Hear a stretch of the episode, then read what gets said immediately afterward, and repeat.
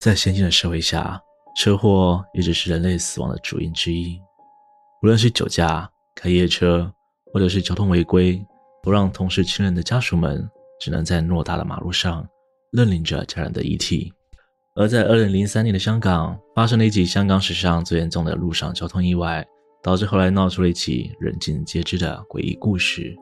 大家好，我是西哥，今天要说的故事是丁九村灵异传说。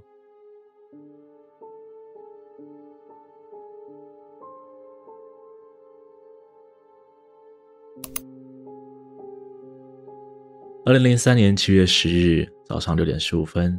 一辆载有四十名乘客、车牌号码为 JU 四六六七的双层巴士，由祖尧出发前往天水围。而到了早上六点半，这台巴士正好开到了屯门公路的汀九段桥面。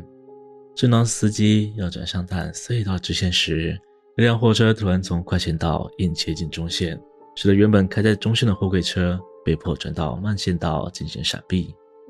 而慢速行驶的双层巴士。便被突然切线的货柜车给撞上，车尾的保险杆被货柜车给整个扯开，巴士也因为突如其来的撞击力道失控，将高架桥的护栏直接撞断，一半的车身就这样挂在半空中。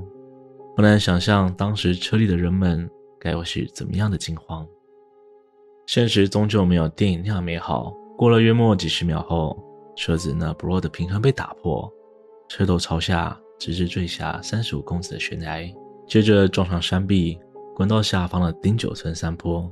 根据当时目击灾难的汀九村居民形容，场景就宛如飞机坠落那样，剧烈的撞击声、铁块歪曲的声音，以及人们凄惨嘶吼的声音在山谷环绕不绝。由于高度加上重力的作用下，司机与十八名乘客当场死亡，当中有不少天水围的学生与老师。另外两名乘客经抢救后宣布无效死亡，另外二十人分别受到轻重伤。当下丁九村附近的居民立刻出手协助伤者，警察也迅速赶到现场，将幸存的人们送到附近的医院抢救。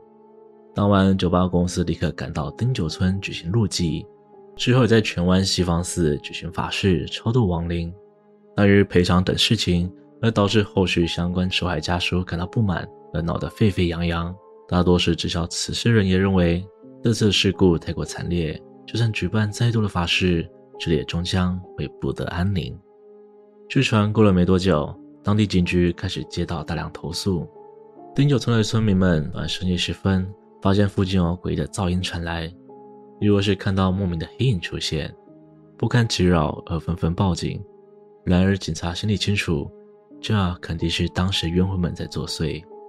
可碍于职务，还是一次次前往现场了解情况，导致那段时间出警都会被其他同僚戏称“夜探猛鬼村”。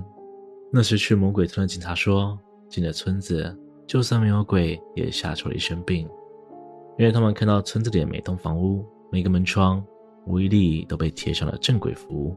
各位试想一下，到了一个荒无人烟的村子，结果看过去是满山遍野的符咒。那画面该有多么吓人！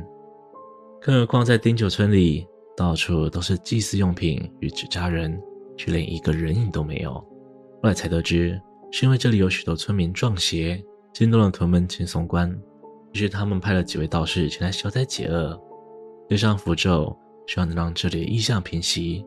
但也许是车祸太过惨烈，最终这些镇鬼符无法镇住滔天的怨气。居民人人见到鬼影，又办了几场法事后，相继搬离此地。在车祸发生几天后，几名员警来到此地寻找报案求救人士。他们花了点时间，找到居住地离车祸现场最近，同时也是报案人的许博。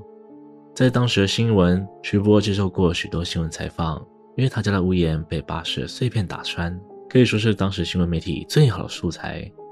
到访之后，许博娓娓道来自己报案的原因。我昨晚深夜起来小便，虽然是睡得迷迷糊糊，但也还没老到眼瞎耳聋。当时我能清楚听见屋子外面有好多人喊着“好痛，救命”。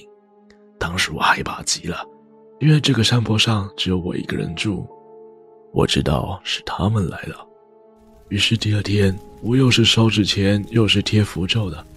但今天我又听到有人凄厉喊着救命，我壮着胆子想去看看情况，但才刚打开大门，就看见山坡上站了好多人，还有几个人在地上躺着，我可吓坏了，马上进屋关门，然后打电话给阿舍你们，想请你们去看看情况。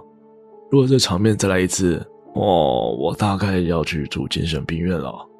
这时，其中一位警察提问。想确定是不是许博眼花，一时看错。不可能啊！我是村里视力特别好的那个，而且其实是第一次听到哀嚎时，声音就像是从被打碎的屋檐下发出来的，感觉非常近。自从巴士的碎片打穿屋檐后，我就拿帆布盖起来遮雨。但昨天帆布下也发出了好多声音，有男有女。那你昨天怎么不去确认一下帆布下的是谁啊？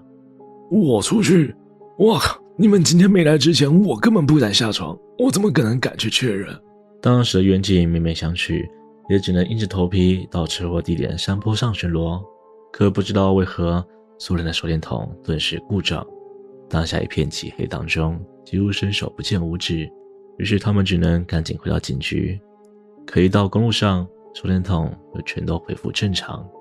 又过了几天，警方接我通报。在丁九村附近的工地上，出现了疑似走失的儿童。虽然警察心中千百个不愿意，但如果真的是失踪儿童，那问题可就大了。于是所有人带起装备赶往现场。他们再次沿着狭窄的山路来到丁九村，而由于村里的道路复杂，他们花费了很大的功夫才来到这里。抵达后，警察们迅速前往工地里头，希望在工人们下班离开之前能进行一些问话。可惜路上耽搁了太久的时间，这里的工人们早已全数离去。幸好还有一个类似管理员的人，于是他们便上前询问：“嗯，谁报的警啊？到底是什么情况啊？怎么人都这么快走了？”管理员挠挠头回答：“嗯，是我报的警啊。最近好多工人都说有看到一个背书包的小孩在工地里走来走去，看上去像是一个小学生。”至于现在，因为人心不安，天还没黑就得收工了。嗯，那你们怎么没有上去带他呢？问一下，或者直接送回家也行啊。嗯，我是没有看到那个小朋友啦，但工人们都说那个小孩跑得很快，只要上前追赶，一个拐角就会消失无踪。来来回回好几次之后，大家心里都觉得毛毛的。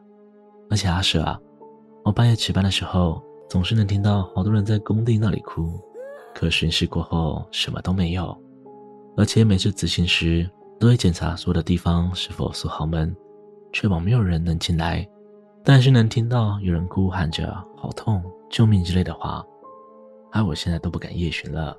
啊，对了，你们今天来收队啊？警察们疑惑，为何管理员要这样问？而他表示这里已经入夜了。他自己是绝对不会带着他们进去探查的。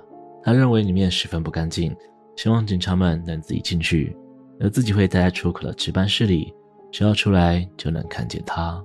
由于工地里有灯光，搜查速度很快，没一会儿，警察们就把整片工地搜索完毕，却没有看见任何小孩，也没有发现任何线索。队长认为这样下去也不是个办法，于是带队离去，顺便交代管理员，如果看到了小孩。记得要询问家庭状况与联系办法，再打给他们说明情况，最后便离开此地。然而在离去的时候，夜里的山上开始起雾，加上道路不熟悉的缘故，一群人就在这里迷了路，只能像个无头苍蝇一样乱走。寻路无果之后，队长叫人回去，想请附近的居民帮忙带路。结果才刚转头，便看到山坡上下来一位年纪约莫四十多岁的中年人。于是队长客气的上前询问对方该怎么走下这座山。嘿呀，这条就是你们刚才走进村子的路啊！你们现在一直往下走，绕过几个小别墅，就可以回到公路上了。嗯，万分感谢。你是丁九村的居民吗？这么晚还要下山啊？我不是丁九村的，我叫做黄建雄，是住在天使围的，刚好来到这边罢了。不过也该走了。感谢你们警察的帮助啊！说完，这位中年人就顺着岔路离开了。当众人回到公路上，正准备驱车离开此地时，一个队员急急忙忙跑到队长耳边窃窃私语：“嗯，队长，刚刚那个人为什么知道我们进村时走的是哪条路啊？”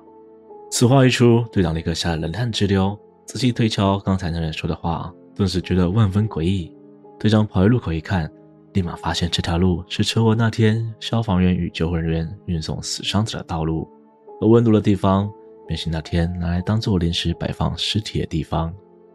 回到警局后，队长立刻查询当天车祸的死亡名单，一个耳熟的名字赫然出现在眼前。死者王建雄，男，四十二岁，居住地为天水围。感谢你们警察的帮助啊！今天的故事就分享到这里，欢迎各位一起讨论今天的故事。如果喜欢我的频道，请别忘了帮我订阅、点赞、分享，并且开启小铃铛。不会错过最新的影片哦！我是西哥，我们下次见。